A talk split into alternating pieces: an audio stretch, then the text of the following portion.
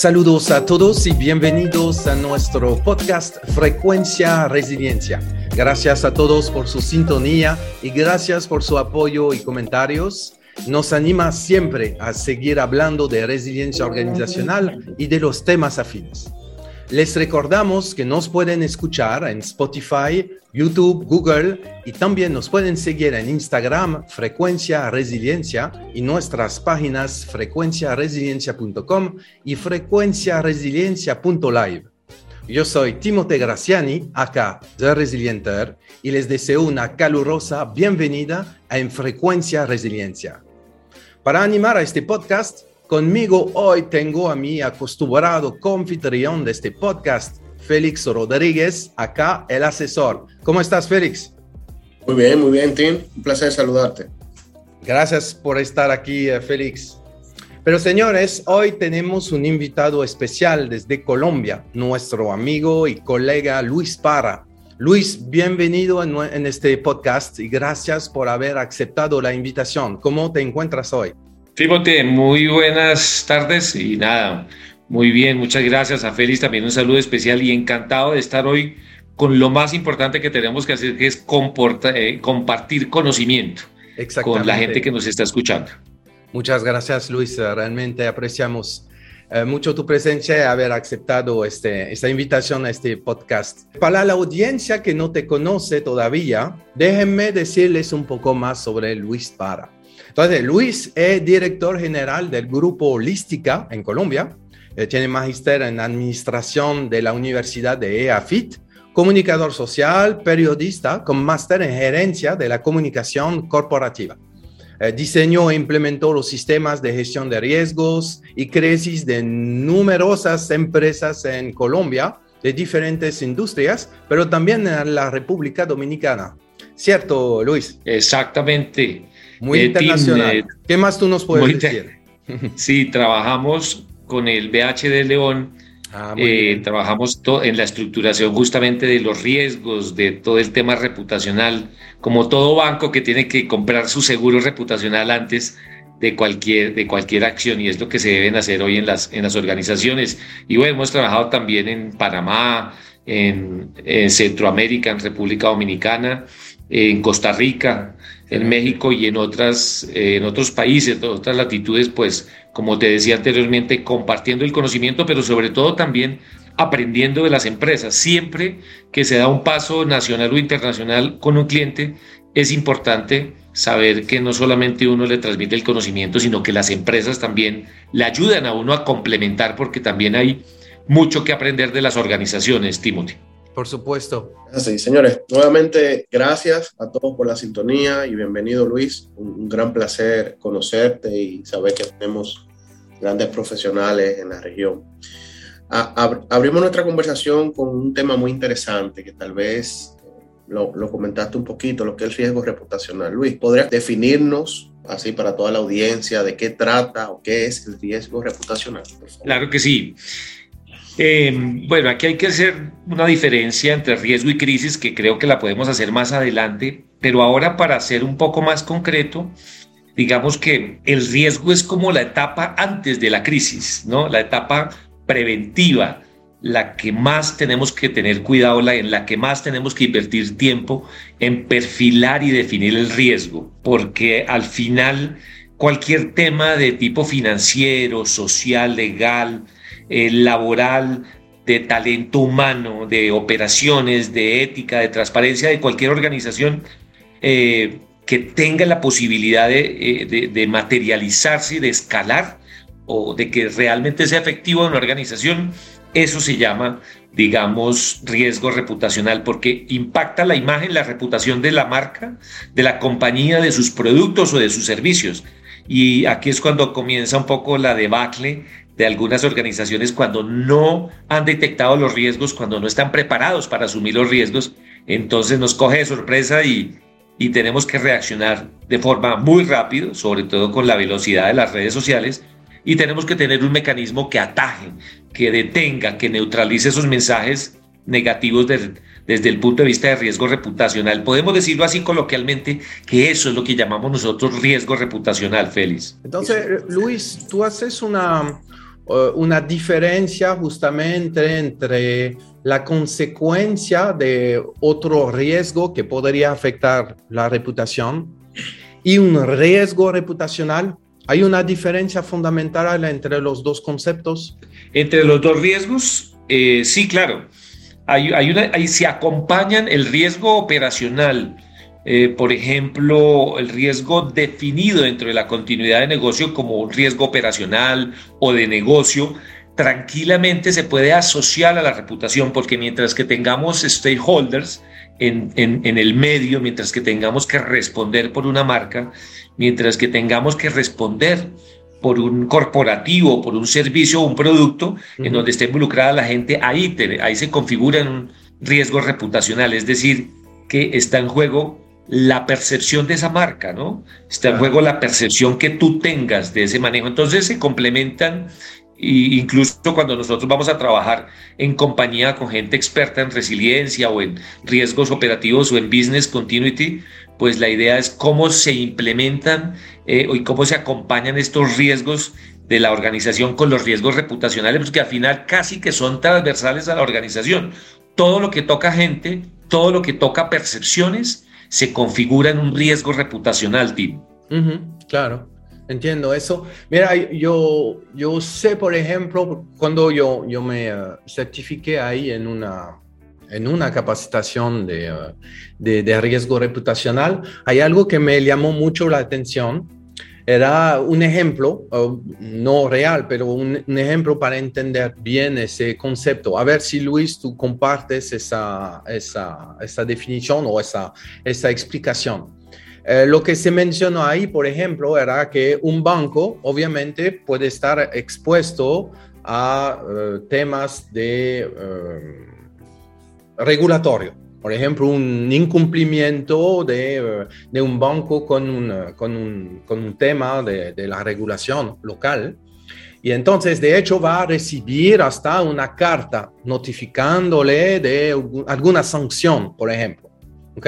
Hasta ahora me siguen, ¿verdad? De acuerdo. Entonces, entonces el riesgo reputacional eh, no es eh, el hecho que la, el banco haya sido sancionado como tal.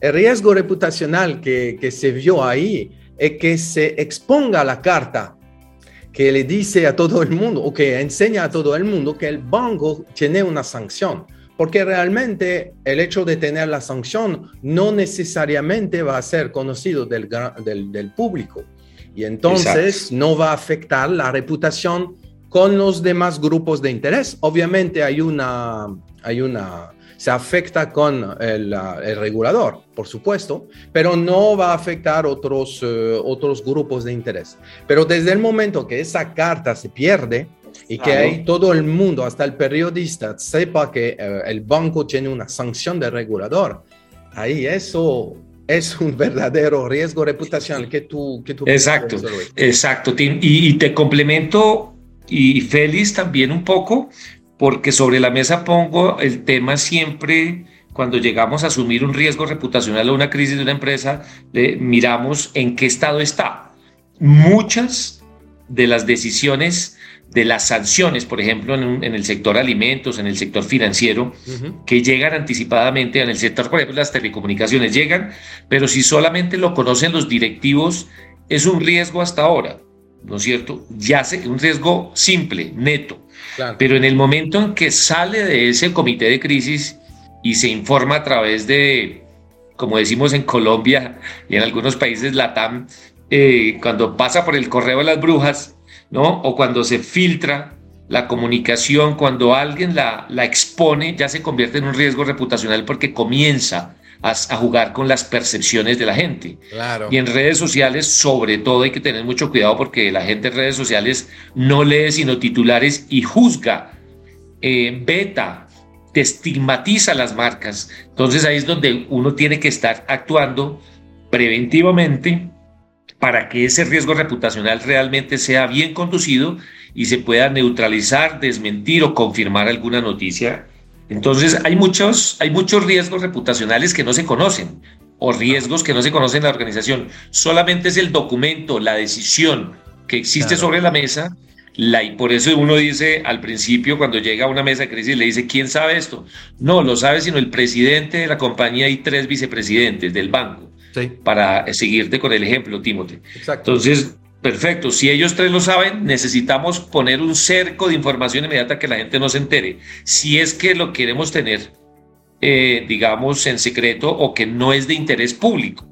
Entonces, no se expone hay, hay momentos en que sí es de interés público, como por ejemplo, eh, y me quiero extender un poquitico simplemente aquí porque, por ejemplo, hay casos que no se pueden esconder así tú los tengas en una caja fuerte, eh, que son temas de los temas netamente de reputación, que es, por ejemplo, un desfalco, un robo en una organización, un tema de ética y transparencia que necesariamente por responsabilidad de esta empresa tiene que salir a decir, mire, me pasó esto, antes, antes de que se filtre, tiene que salir proactivamente a anunciarlo, ¿no?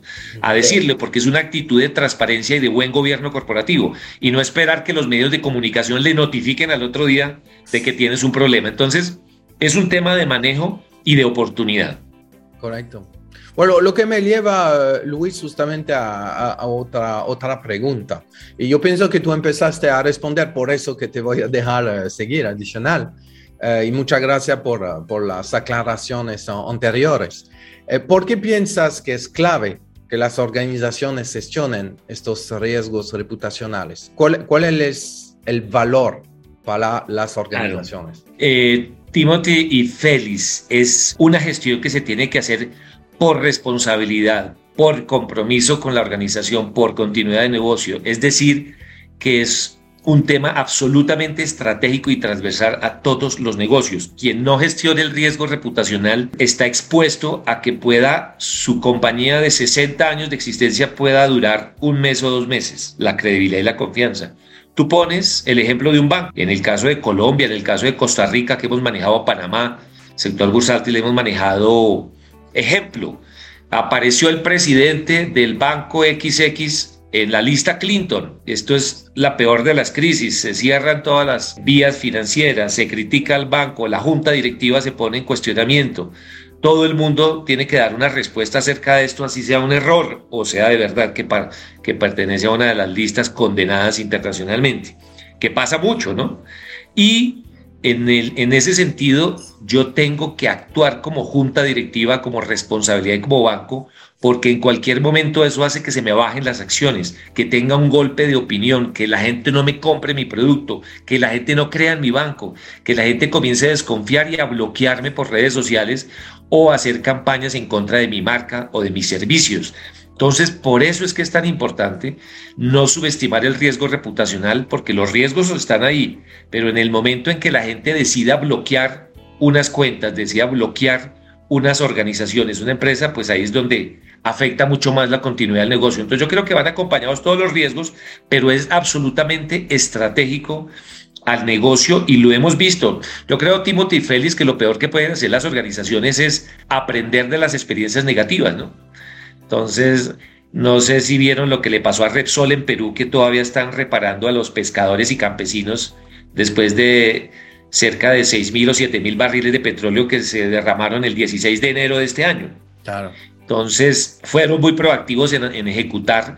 Tuvieron algunas demoras, pero sin embargo les ganaron en informar las ONGs y los activistas ambientales y han estado un poquito en, en esa etapa de recuperación de confianza. Entonces, yo creo que es importante tener, tener ese sistema de gestión de riesgo reputacional que esté asociado a, todos los, a todas las áreas, a todos los servicios de la compañía, pero tener seriedad y rigurosidad, como cuando se hace el plan estratégico anual, para poder identificar los riesgos, pero sobre todo cómo mitigarlos y cómo darles una gestión adecuada para que no se impacte la organización. Por eso es tan estratégico en este momento y por eso, gracias a Dios, tenemos mucho trabajito. Sí, eh, eh, Luis, gracias por eh, todas esas aclaraciones. Eso me hace reflexionar sobre un punto. Yo pienso que ustedes conocen esa imagen del, globo.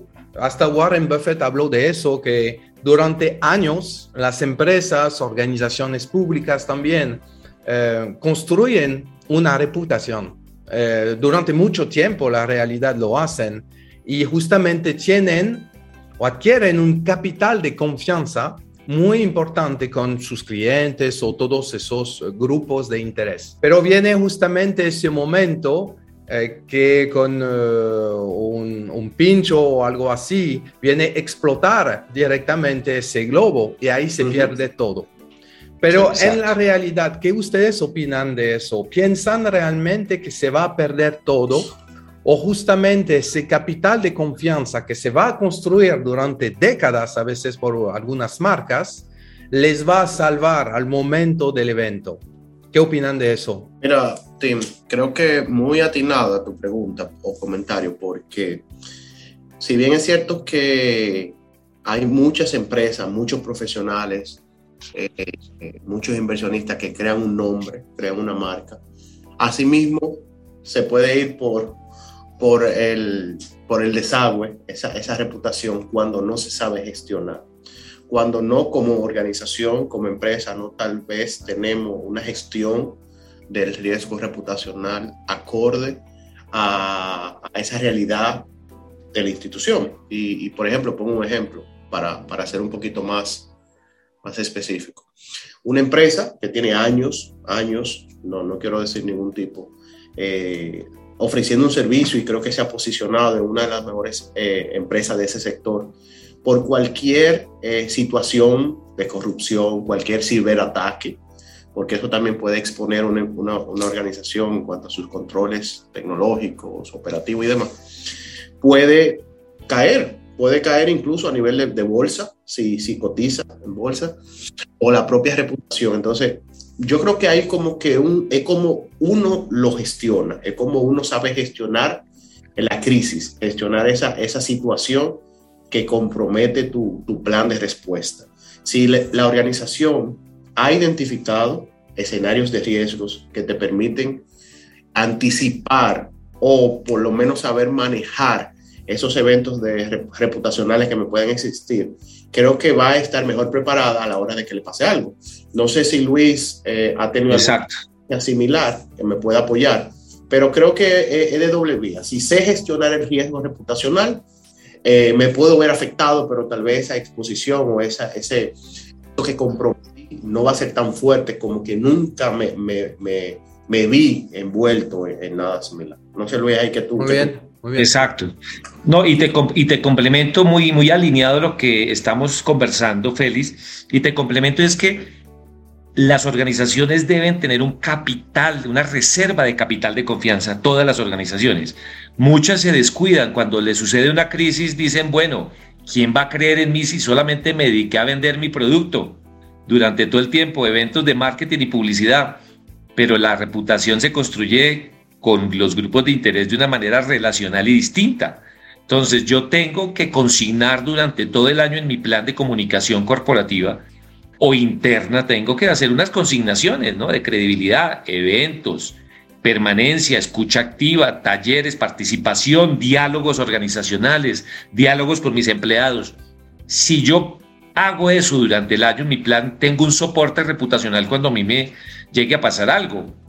Ejemplo, en estos momentos, por ejemplo, hay, una, hay un colegio muy famoso aquí en América, en uno de los países de América Latina que está señalado de haber permitido el acoso sexual. Y, y, puede ser verdad o mentiras, eso entró en investigación, pero ha sido muy publicitado por los medios.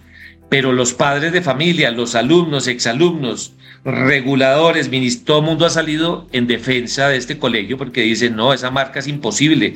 Eh, Posible que una persona se hubiera equivocado como profesor con un acoso sexual, pero la institución nunca patrocinó eso. Defendemos la institución, defendemos a su cuerpo directivo. Entonces, mire cómo cuando yo tengo un, un, capital de confianza reservado para este tipo de cosas, Yo lo que necesito es que esos terceros hablen de mí y hablen bien, que me respalden, que sean mis aliados en ese momento. Eso ayuda mucho a reconstruir confianza en un momento de crisis.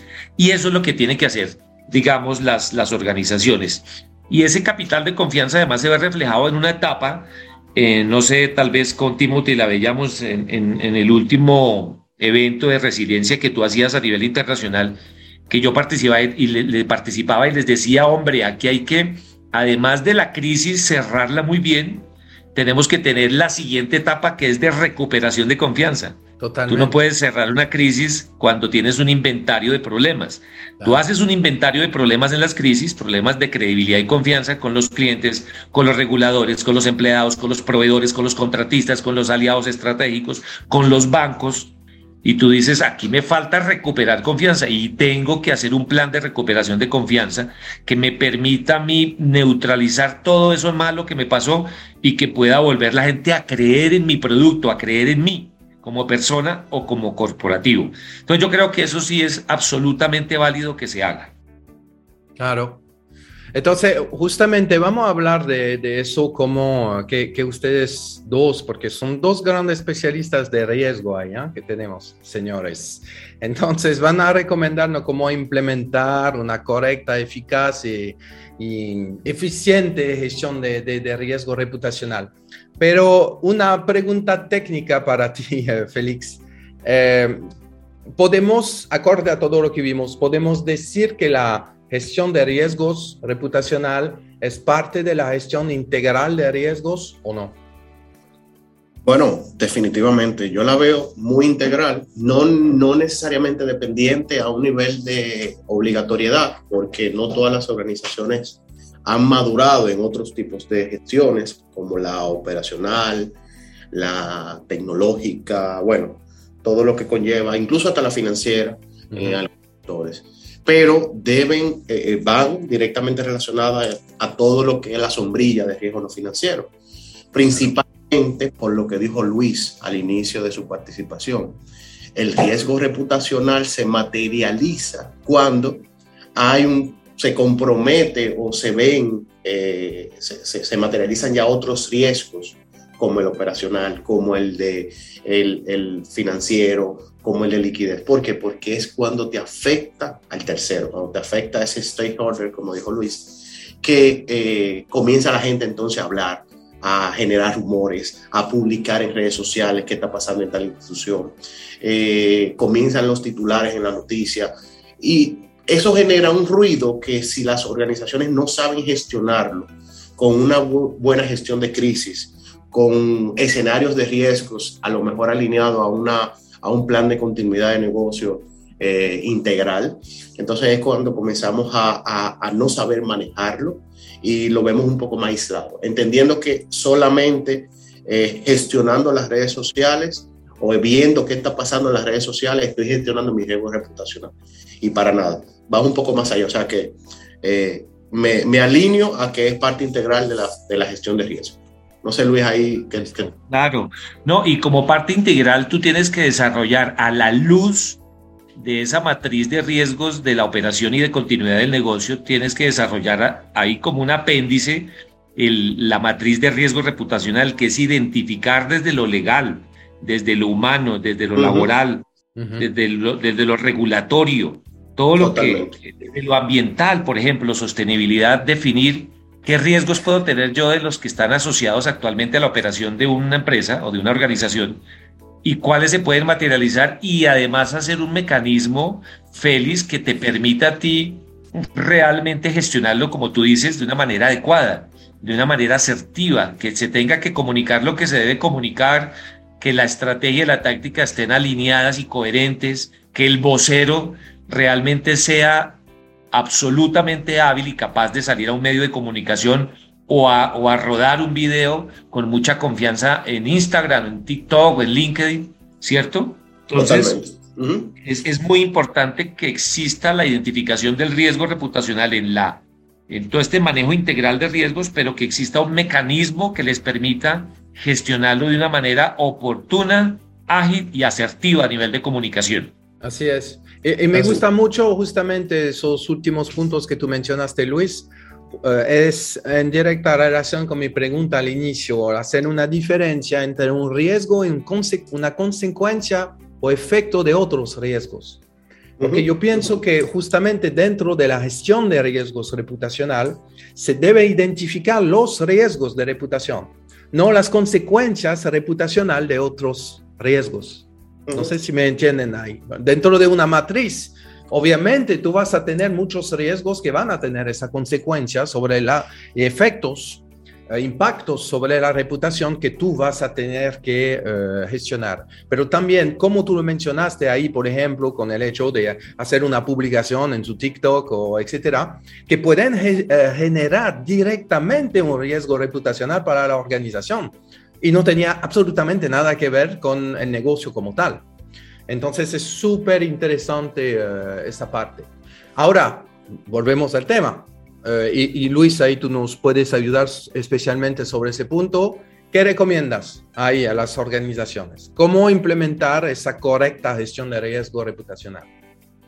Lo primero, Timothy eh, y Félix, yo creo que hay que que la, organización defina muy bien qué es reputación para su empresa, ¿no? Que no la vaya a confundir con un efecto de publicidad y de imagen, que es un tema totalmente distinto. Yo siempre le explico a, a mis alumnos en las universidades les digo, la reputación es la radiografía y la imagen es la fotografía, como para diferenciar un poco, ¿no? Es decir, de qué estoy hecho, cuáles son mis atributos, cuál es mi plus, ¿no es cierto? Como organización, cuál es mi promesa de valor que yo debo cuidar, primero.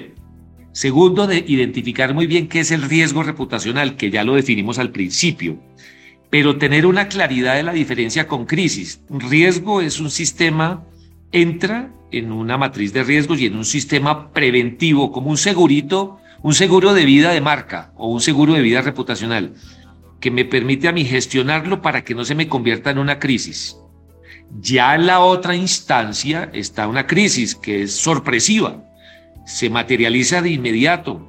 No pude gestionar el riesgo o lo descuidé, descuidé una denuncia, descuidé unas empleadas que me estaban diciendo que su jefe eh, estaba violando los derechos humanos y además las acosaba laboral y sexualmente. Yo desestimé eso, no le puse cuidado, subvaloré la situación.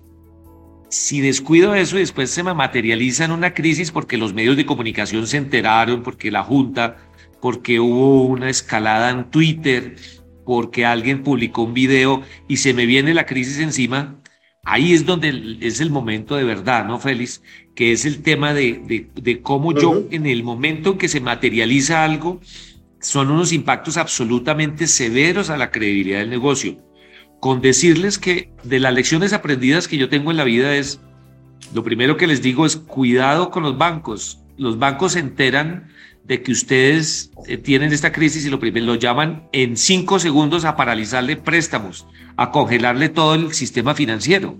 Y eso en términos de continuidad del negocio para una empresa petrolera, para un banco, para una empresa de comidas es muy grave, porque vive de los préstamos de los bancos. Entonces, en ese sentido hay que definir qué es riesgo y qué es crisis y, definir gestionar el riesgo desde lo preventivo y gestionar la crisis desde lo reactivo con unos mecanismos, con un flujograma de gestión, con unos comités de crisis idóneos, con unos roles y funciones de los comités, en donde se pueda resolver una crisis en menos de 45 minutos, o por lo menos mitigarla, dar una explicación rápido, donde exista unos mensajes, una estrategia, una táctica, un portavoz con credibilidad que salga y desmienta una acción de redes sociales. Entonces mira que, que los mecanismos cuando se logren construir con estas dos miradas del riesgo y de la crisis es mucho más fácil para las organizaciones. Tú no puedes esperar, hay organizaciones que comunican tres días después de esperemos a ver qué puede pasar. Y así mandamos un comunicado de prensa o hacemos un video para podcast eh, o un podcast para redes sociales. Cuando ya, como decimos vulgarmente, se los ha tragado la especulación y los rumores y la marca está absolutamente deteriorada. Entonces uno tiene que reaccionar a tiempo. Claro.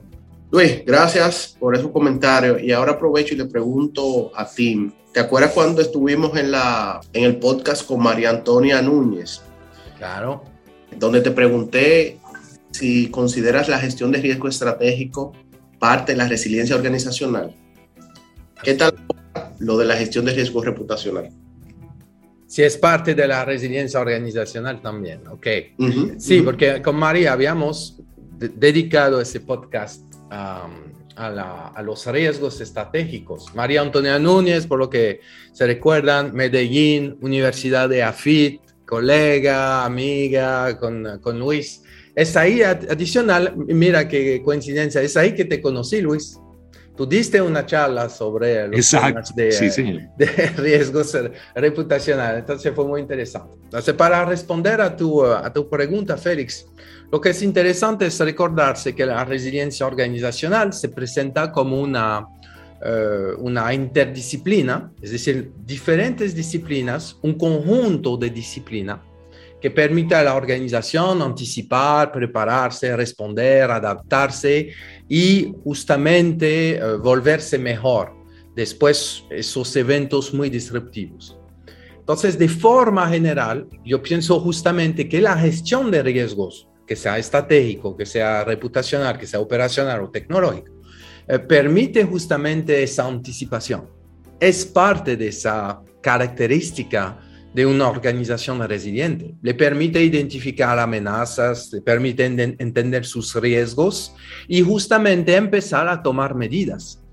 Ahora es algo que yo eh, mencioné eh, varias veces, que sea en ese podcast, pero también en conversaciones con, eh, con, con colegas. Uno de los temas de la gestión de riesgo es que hay una evaluación de los riesgos.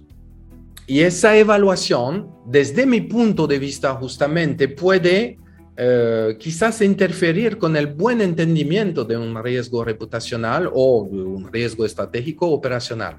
¿En qué sentido? Pues yo considero que al día de hoy deberíamos más enfocarnos en, en el origen del riesgo, en la amenaza, que sobre la consecuencia potencial o evaluarla yo sé lo que ustedes están pensando, especialmente tú, Félix. Dice, ok, entonces ya, ahora antes no hacíamos más el vía, ahora no tenemos que hacer análisis de riesgo. Pero, mira, lo que pasa es que lo que aprendimos, se, se recuerda esa conversación eh, eh, con la pandemia, lo que aprendimos con la pandemia es que realmente todo puede pasar. Entonces, desde el momento que tú identificas una amenaza, y que tú comprendes el riesgo que tú tienes, es realmente necesario evaluarlo. Eso es mi, mi, mi, una pregunta abierta ahí que yo, que yo dejo en la reflexión. Porque ¿qué te va a brindar esa evaluación realmente? Una probabilidad. ¿Desde cuándo el ser humano puede predecir el futuro? Un impacto, el impacto depende de tantas cosas. El ejemplo de la pandemia es un, pero dentro de lo que escuché, de lo que mencionó eh, eh, eh, Luis, justamente yo, vi muchos eventos que la realidad es que tú no tienes la menor idea de qué va a ser el impacto, especialmente cuando tú empiezas a hablar de riesgo estratégico y de riesgo reputacional. Entonces, la noción, a mí lo que me preocupa es que justamente esa noción de matriz, esa noción de evaluación, etcétera, quita el punto o la objetividad de los comités o de los ejecutivos cuando se trata de riesgo reputacional. Ah, eso nunca va a pasar o etcétera. ¿Por qué? Porque la probabilidad enseña que nunca pasó. Les voy a enseñar, eh, a comentar, perdón, un, libro que a mí siempre me encantó, que es El Cisne Negro de, uh, de Nassim Nicolás Taleb, que justamente habla de dos mundos, del mundo medio cristán y del mundo extremista y que la gente en el mundo medio cristiano trabaja mucho con esas matrices. Es decir, que consideran que, ah, bueno, hay un riesgo hace 15 años que no, que, que, no pasó, o siempre es cada 15 años, entonces siempre será 15 años. Y la gente que vive en el mundo extremistán son gente que justamente esperan ese cisne negro, es decir, los eventos que no se basan en una probabilidad, que son cosas que pueden pasar y punto. Entonces, el punto principal es la resiliencia organizacional. Una organización más bien se vuelve resiliente cuando empieza a anticipar, cuando empieza a prepararse, justamente realizar todo lo que tú mencionaste, eh, Luis, por ejemplo, como implementar una correcta gestión de riesgo reputacional, ya empieza el trabajo. Pero para volverse muy resiliente, las organizaciones a un momento deben aceptar unas realidades y soltar los, eh, los temas de, eh, de, de, evaluación estándar que les van a quizás a quitar una objetividad sobre esos riesgos. Eso es mi larga respuesta, Félix. No, pero eh, larga, pero además, además, además que nos ilustra, Tim, en, en lo que es técnicamente la resiliencia desde el riesgo reputacional hay una etapa que les explicaba hace unos minutos que es de recuperación de confianza. Yo pienso que, y nosotros la llamamos aquí la resiliencia de marca o la resiliencia corporativa. ¿Cómo me recupero a través de ciertos mecanismos y estrategias? ¿Cómo recupero mi credibilidad y cómo yo tengo que confiar en que mi equipo de trabajo, mi empresa va a salir adelante, que tenemos que recobrar las ventas, que tenemos que recobrar la confianza con la gente? Y, y eso implica un plan específico. Ahí es cuando la, la organización comienza, después de un impacto reputacional muy fuerte, a recuperarse, a generar esos mecanismos de resiliencia corporativa que me permiten volver a ser el mismo de antes con una cantidad de, digamos, incluso de tener el más uno. Uno le dice, recuperémonos, pero tenemos que lanzar algo que nos, que catapulte un poco toda esa mala imagen, que nos neutralice todos esos mensajes nocivos, negativos en contra de la marca o de la empresa y que nos permita salir adelante con un plus, ¿no? Con, oiga, esta gente salió adelante de esta crisis, pero además mire lo que hicieron, mire lo que lanzaron, la nueva marca, el nuevo producto. El presidente de la compañía está más cerca de la gente, aprendieron de las lecciones aprendidas. Entonces yo creo que también hay que, a nivel de comunicación, hay que tener muy claros los parámetros que me permiten a mí recobrar esa credibilidad, que es tan importante en el contexto de lo que tú hablas, Timothy. Excelente. Uh, justamente, uh, Luis, um, lo que tú dices de ese, de ese, trabajo que hay que hacer el, después me hace pensar a esa famosa gestión de crisis. Tú lo mencionaste a diferentes momentos, pero sería bueno, yo pienso, resumir ese punto. ¿Cuál es la diferencia que existe entre la gestión de riesgo reputacional y la gestión de crisis? Sí, muy importante. Esta me la preguntan en todas las conferencias y tengo que responderla técnicamente para, para que exista la diferencia. El riesgo es lo que se asume antes de la crisis. Es, son los mecanismos y las estrategias preventivas. Yo les digo que el riesgo eh, reputacional muy bien gestionado es comprarse un seguro, como cualquier seguro.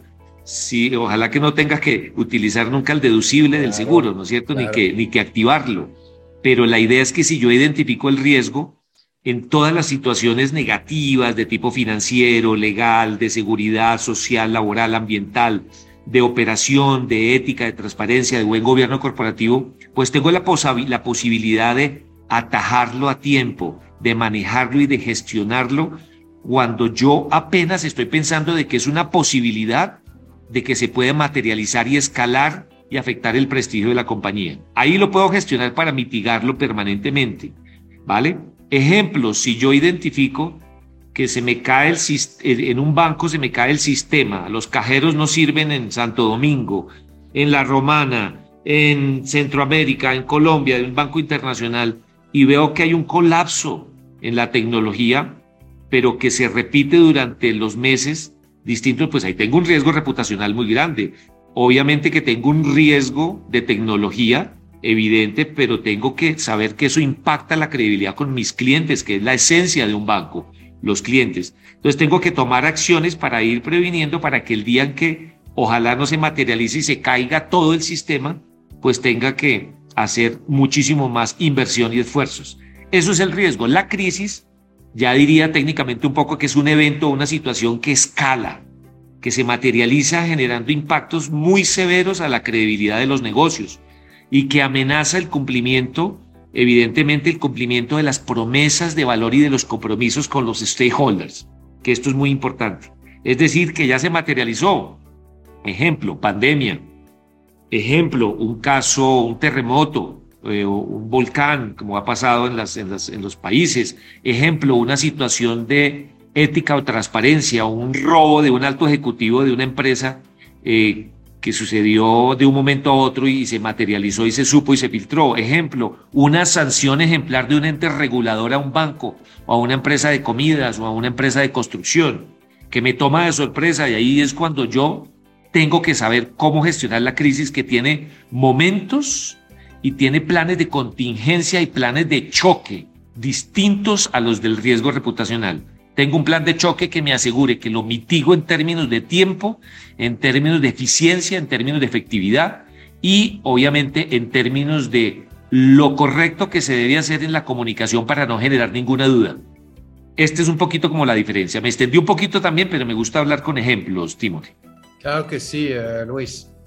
Entonces, para, para concluir con este tema, porque el tiempo pasa y hablamos mucho, especialmente cuando somos tan apasionados, yo lo sé. Entonces, en conclusión, eh, ya que entendemos que es clave eh, lo de la gestión de riesgo reputacional, ¿cómo o cuál recomendación harían para empezar? Tú mencionaste las diferentes etapas, Luis, eh, ahorita, cuando hablamos de cómo implementar la gestión de riesgos reputacional. Em, si una organización así llega de la nada y que no, no ha creado, no, apenas tiene una matriz quizás, o ya está bien desarrollado sobre el tema de gestión de riesgo, cualquier, pero no ha hecho nada directamente sobre la gestión de riesgos reputacional, ¿cuáles serían las tres primeras etapas? En resumen y en conclusión, ¿cuáles serían? Em, perfecto. La primera es, primera etapa, identifique y conozca los riesgos operacionales, los riesgos de continuidad del negocio, los, la matriz de riesgos general de la compañía. De ahí decante o filtre los que pueden impactar la reputación, que casi son un 90%. Y simultáneamente identifique en una segunda fase cuáles son otros riesgos de reputación que se pueden asociar a la empresa, al corporativo, a las ventas, ¿no es cierto?, con los grupos de interés. Es decir, tú no puedes actuar independientemente de la fase 1 ni la 2. Tienes que entender cómo se mueven los riesgos de una organización para poder configurar muy bien el riesgo reputacional. Entonces, eso termina en una matriz de riesgo reputacional interesante por fases, ¿no? Donde se identifican los riesgos legales, humanos, técnicos ambientales, de seguridad física, cibernética, redes sociales, en fin. Y se termina en unos casos que uno identifica materializados. Tercer fase que es importante es hacer un flujograma de que en el momento en que exista una activación de un riesgo reputacional, cuál es el mecanismo, cuál es el flujograma, la gestión que debe seguir cómo se debe analizar, con qué pasos. Hay un comité preventivo de riesgos que analiza esto antes de declararse una crisis. Ese comité, ¿qué, miembros de la organización lo conforman? ¿No es cierto? El vicepresidente de riesgos de la compañía, el gerente de comunicaciones, el de continuidad del negocio. ¿Quién analiza ese riesgo? ¿Qué criterios utilizo yo para saber si es un riesgo alto rojo, medio naranja o bajo verde? Y en cada una de estas convenciones, ¿cómo puedo actuar? si puedo gestionar el riesgo sin alarmar la organización o tengo que declarar una crisis porque identifiqué que la crisis es absolutamente rigurosa ya y tengo que gestionarla porque se nos vino encima todas las redes sociales, los medios de comunicación y otros grupos de interés. Entonces, ese mecanismo me va a permitir a mí identificar, ver, gestionarla desde la prevención, desde la reactividad también del comité de crisis Luego todo esto, el análisis de bitácoras, información, todos los contenidos que derivan en una estrategia de comunicación. Y esa estrategia de comunicación debe tener en la siguiente fase, que es la fase número 5, que es ya identificar cuál es el objetivo comunicacional, cuál es la estrategia, qué acciones tengo que hacer para mitigar, cuáles son los mensajes, cuáles los talking points importantes para poder mitigar la explicación que yo voy a dar, poder mitigar un poco el impacto de reputación sobre mi producto, sobre mi servicio, sobre los personajes, sobre la marca, sobre el CEO de la compañía, ¿no es cierto? Y una vez identificado esto, la siguiente etapa que es implementarlo, ir a campo, ir a hablar con los medios de comunicación, con las redes sociales, con los grupos de interés, priorizar, es decir, y además hacer un inventario de lecciones aprendidas y buenas prácticas. Siempre toca estar porque, como tú lo decías, Tim, al principio es a veces intangible y es impredecible el impacto que se pueda tener. Uno hace un ejercicio de prospectiva de impactos reputacionales, pero eso no garantiza que cualquier cosa que se salga un poco del entorno o del pensamiento estratégico de uno pueda suceder. Entonces toca estar preparado también para ese distinto de esas fases. Y lo otro que no quiero insistir más porque lo he hablado ya tres veces, que es la etapa última, que es el cierre de la crisis y la recuperación de confianza que tiene que seguir, que es un plan de comunicación para recobrar credibilidad. Eso es lo más importante en esos procesos, Tim. Y eso, si tú supieras que, entre comillas, es lo más que me gusta de todas esas etapas, aunque obviamente todas sean eh, indispensables y claves, pero realmente esa me gustó que tú lo mencionaras de nuevo, Luis. Muchas gracias por eh, esas aclaraciones, esas recomendaciones sobre, sobre ese tema. Muy bueno, creo que Luis ha dado una cátedra. Excelente. Muchas gracias. Así es. Así que señores, eh, ya concluyó este episodio de Frecuencia Resiliencia. Hoy con nuestro invitado Luis Para de Colombia, del grupo Holística. Eh, hemos hablado de la gestión de riesgo reputacional, de la importancia de la misma para las organizaciones, especialmente cómo podemos trabajar sobre ese tipo de, de riesgo en nuestras organizaciones, cómo podemos implementar eh, la diferencia entre eh, gestión de riesgo reputacional y eh, gestión de crisis, cómo recuperar nuestra reputación. Realmente fue muy, muy interesante. Muchas gracias a ustedes dos por sus comentarios, a ti, Félix, y por compartir su conocimiento y experiencia. Gracias a ti especialmente, Luis, por aceptar nuestra invitación y estar con eh, nosotros hoy en este podcast. Eh, Tim, encantado, encantado de verdad y me siento de verdad muy muy a gusto, muy cómodo con las opiniones de Félix con tus opiniones también, de quien te conozco ya hace varios años. Así es. En el escenario que compartimos allá en EDAFIT. Entonces me siento muy complacido de haber compartido este conocimiento y creo que es la tarea que hay que hacer de aquí en adelante. No todo toca dejarlo para uno, hay que construir conocimiento para que esto evolucione. Así mismo, Luis. Así que gracias eh, por eso y gracias por eh, apoyarnos en este eh, podcast. Así que, señores, nos damos cita para nuestro próximo podcast con más sorpresas y otros invitados. Y les esperamos a todos. Gracias por su sintonía y sean siempre resilientes.